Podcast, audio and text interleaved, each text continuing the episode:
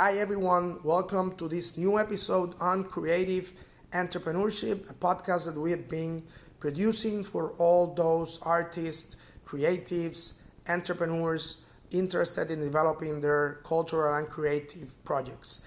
In the last episodes and season, we were discussing all the chapters and contents of the book uh, Creative Entrepreneurship that was published in 2016.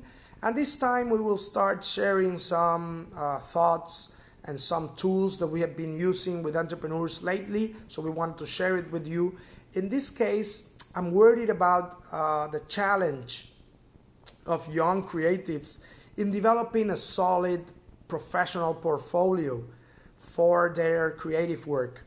And the main reason behind this uh, is because sometimes the lack of that professional portfolio will expose us to a situation in which the market will not uh, pay for the work that it is supposed to be because they will use the excuse that we need to get more exposure, that we need to get more experience. And the problem is that if we don't plan this and if we don't address this issue, we can be 20, 30 years of experience and still not uh, being sustainable in our projects because the market will not have respect for our creative work. So this uh, episode uh, is oriented mostly to young creatives because they have the opportunity of organizing their work and planning uh, to address the issue and develop a solid portfolio. So I will recommend what I call the four P's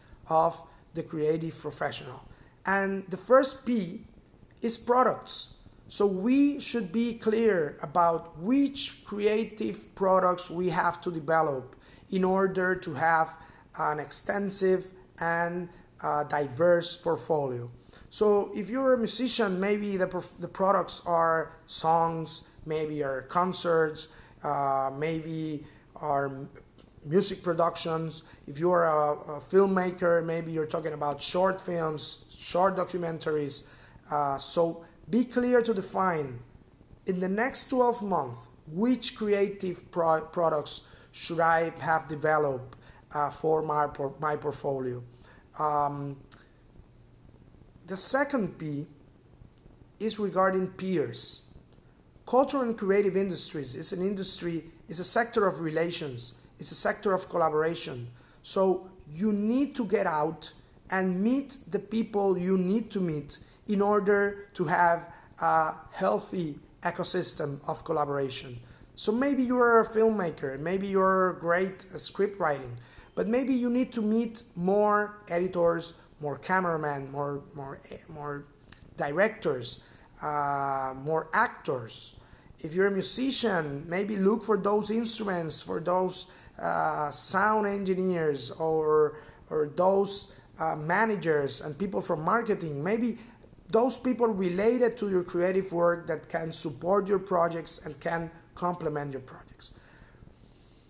But again, not you cannot stay in your creative sectors. If you're a musician, you don't have to engage only with musicians. You have to go out and develop more and more collaborations with people outside the creative sector. So think about uh, people from the private sector from business people that you think you think you need to know in order to um, develop your, your career.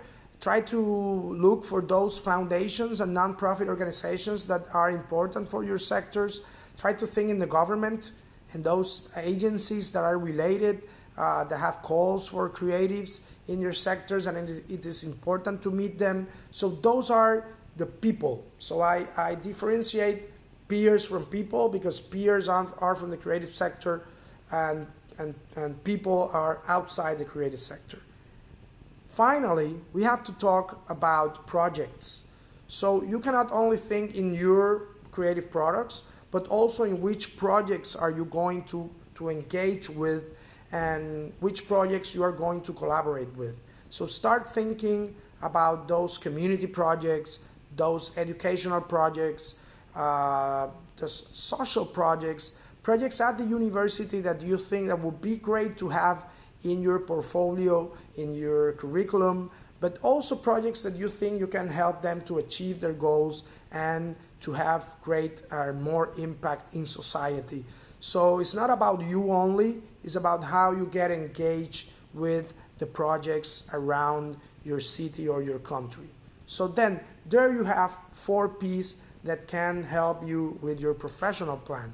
So my recommendation is that you develop a matrix for each of those projects. And when I mean a matrix, I mean for each of the P's, you have to define what, when, who, and how.